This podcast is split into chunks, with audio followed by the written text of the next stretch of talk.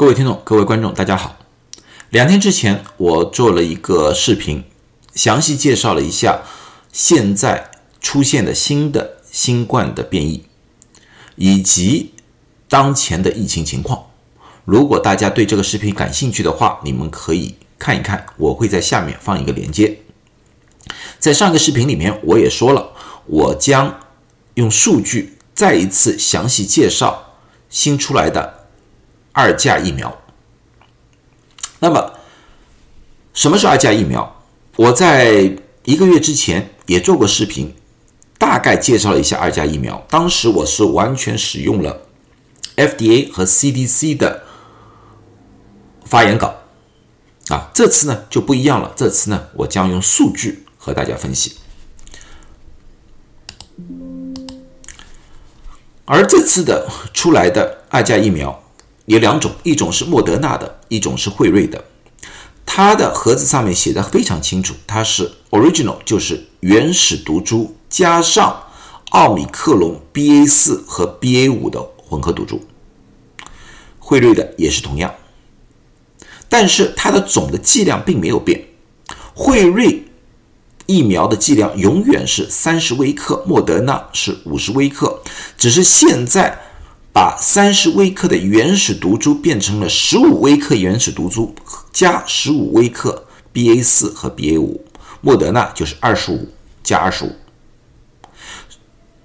针对的年龄也不一样。莫辉瑞针对的是十二岁以上，莫德纳针对的是十八岁以上。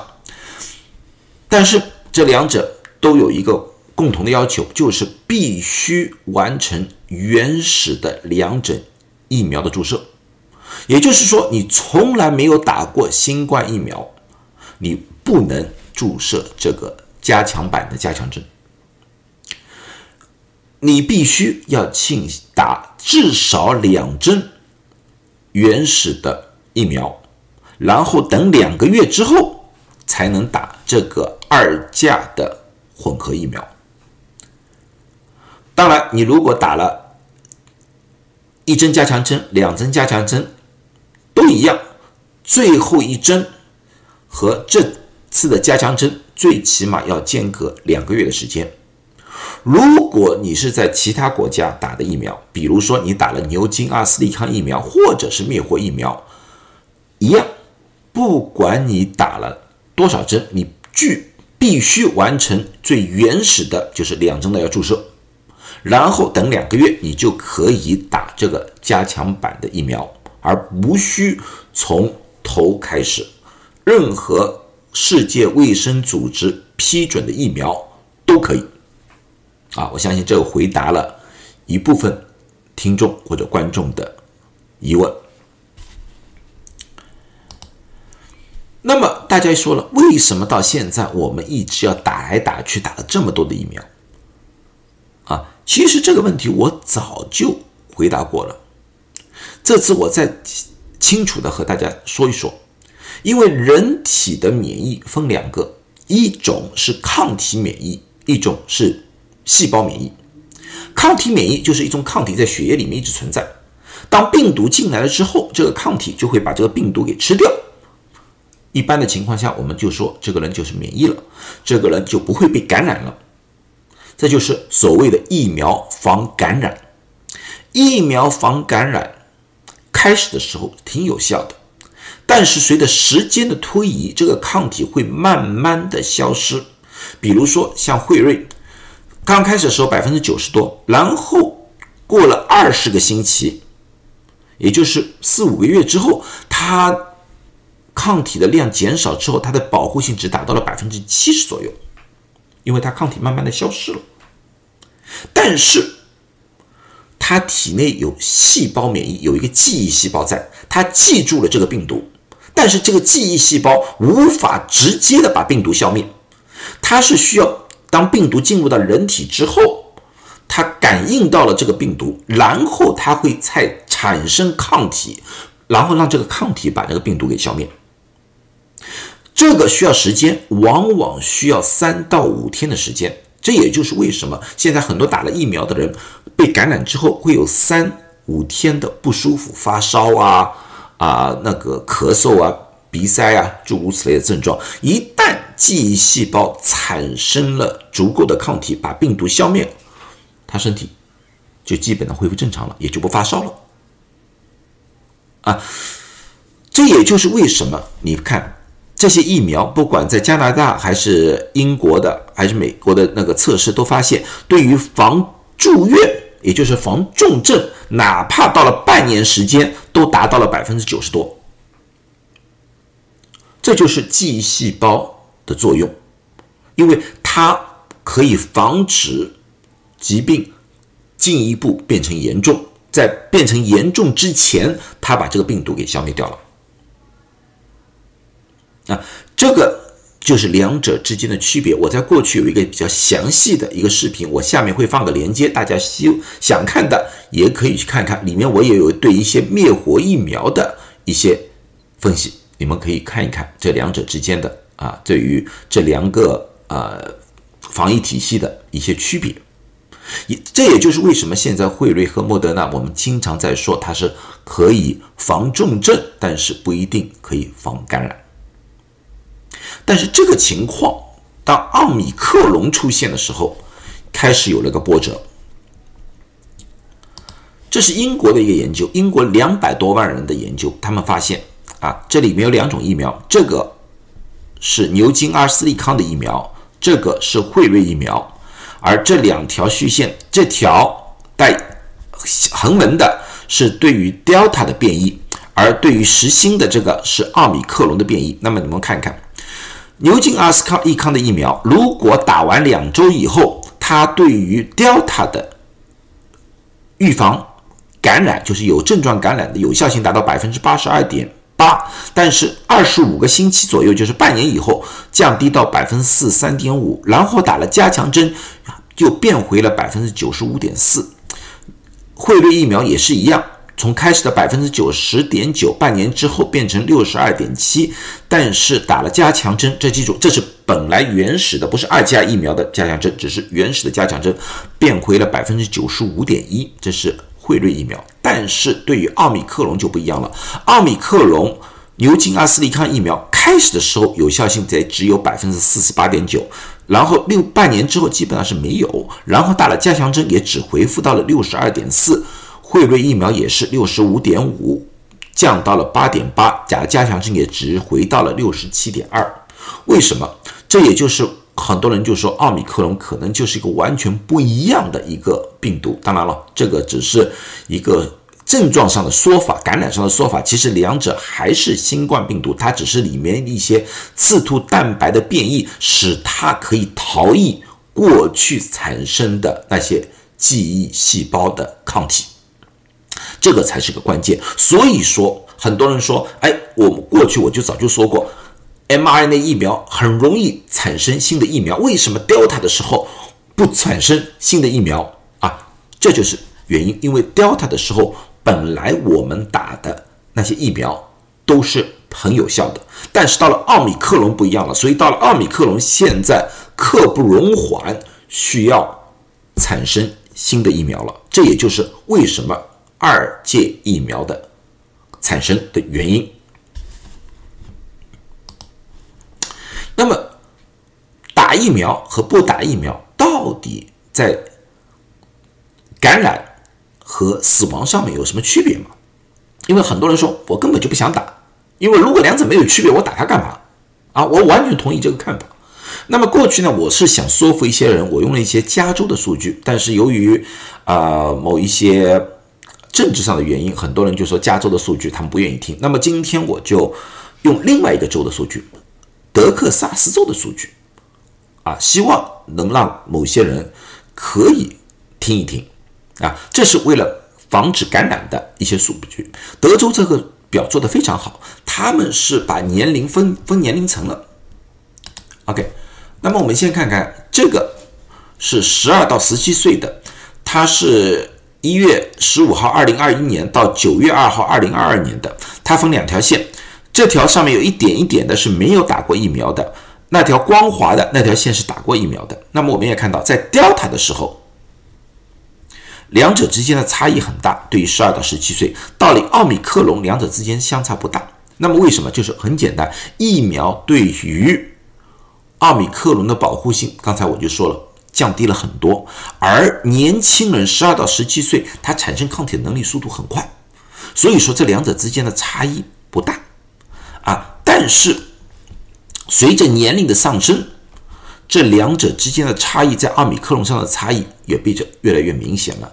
这个为什么？因为年纪大的人，他产生抗体的速度没有年轻人这么好，所以你们看到到了六十五岁以上，这两者之间在奥密克戎两者之间的差异就非常明显了。哪怕是 BA 四和 BA 五也是非常明显。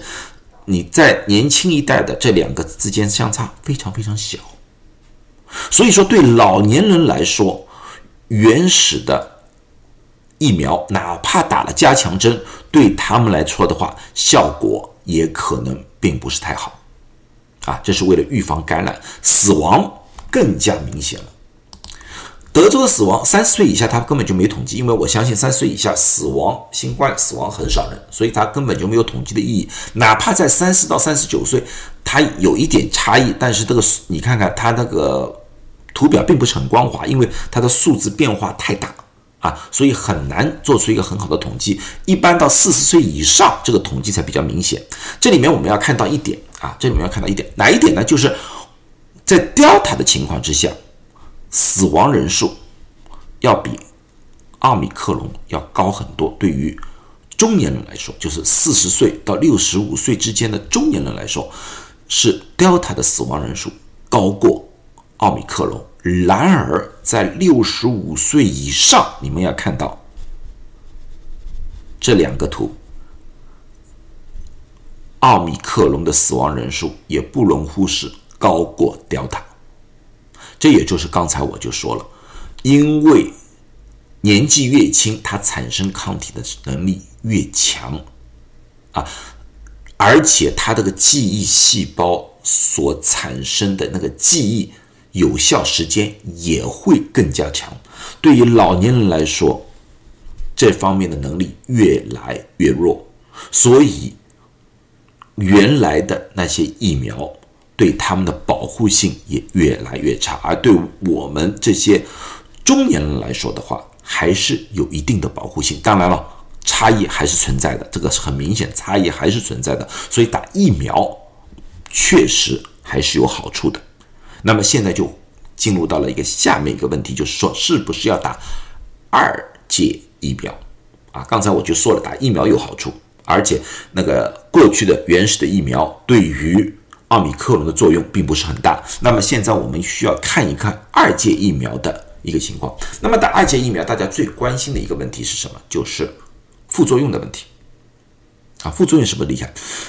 这方面。有没有研究？有研究，但是这个研究我还是要告诉你，这个研究并不是针对于原始毒株和 BA 四和 BA 五，他是研究了是原始毒株和 BA 一，也就是说奥密克戎刚刚开始出现，去年十二月份的那个混合种，也就是说现在英国和加拿大在使用的二价疫苗，他们发现，在各方面的副作用，打完疫苗之后的副作用基本上是没有差异的。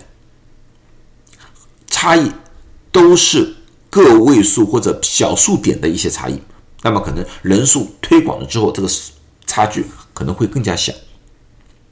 那么有些人说，那么你们既然没研究 BA 四、BA 五的二阶疫苗，那么你也不能说完全一模一样。当然，我不能说是完全一模一样，但是我们可以做一些科学的推断，因为新冠病毒的基因里面有三万个。氨基酸对于它的刺突蛋白也有四千个，而 BA 一和 BA 四五之间的之差只是四千个里面的四个，所以在基因上面，它们差异是非常非常小的。从一个科学推断，这两者之间产生的疫苗。在副作用上面不会有太大的差异，当然这是科学的推断。如果你还是不放心的话，那么我们相信在十一月份的时候会出现数据，啊，因为现在已经有四百多万个人打了 BA 四和 BA 五的疫苗啊，啊，我有些同事已经打了，我还没打。那么我待会儿告诉你为什么没打啊？打了 BA 四、BA 五的，他们的反应，他说和过去的差不多，有些人说更加轻啊，各基本上是这样说告诉我的。那么打了这个原始毒株和 BA 四和 BA 五混合的二阶疫苗，到底有多少有效性？那么很多人说，我们只有动物测试，没有人体测试。对，原始毒株加上 BA 四、BA 五的，只有老鼠的测试，它只是测试了一个抗体的量啊。为什么可以这样子？其实这个是个惯例。对于我们每年打的流感疫苗也是这样子的，他们只是测试一个有效性，因为这个技术一直在延续，这个技术他们认为没有问题，他们只是改改变里面的毒株啊，他们认为没有必要再反复的测试它的安全性，这是个惯例来的。实际上，任何一个国家对于流感疫苗都是这个样子的啊，不单单是美国。所以说，FDA 引用了这个方式。那么，对于老鼠的研究里面发现啊，这个。是原来的那个疫苗，原来的疫苗对于原始毒株产生的抗体是这么多，但是对于针对 BA 一、BA 二、BA 二点一二点一和 BA 四五，你们看到了它的保护性明显下降。如果它单一使使用 BA 一，它就是不是混合的，就单一的 BA 一的单独疫苗啊，对于原始的和 BA 一。效果挺好，但是到了 BA 二到四五有下降。如果单纯用 BA 四和 BA 五的话，那么几个都还是比较高的。如果混合的话，比 BA 四、BA 五略微有一些下降，但是比 BA 一的要好。那么有些人说，为什么不直接用 BA 四和 BA 五？因为我上次也已经说过了，这次的变异好事因为还是延续着奥密克戎这条线在延续下去。但是我们无法预知新冠病毒的变异会朝哪一个方向去变异。万一它走了另外一条线路的话，我们还是需要原始毒株的保护性继续保护下去。比如说，它如果沿着 Delta 这条线下去的话，那么我们就需要原始毒株的一个保护性。所以说，从各方面的考量啊，科学家们认为还是二届疫苗的保护性要比。单一的 BA 四、BA 五的单剂疫苗，从广泛性来说的话，要更加好一点。所以现在决定适用于原始毒株加上 BA 四和 BA 五。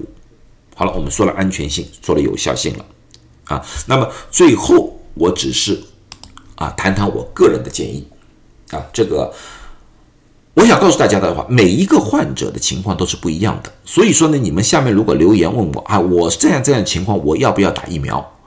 我估计我无法回答你，因为我无法从你的只言片语里面知道你完全的一个健康的情况，所以说我这个只能说一个大概。如果你不确定的话，或者你对你自己身体情况不确定的话，还是要问一下自己的主治医生，哪些人应该要打？我认为啊，从这现在刚才那些数据，哪些人应该打？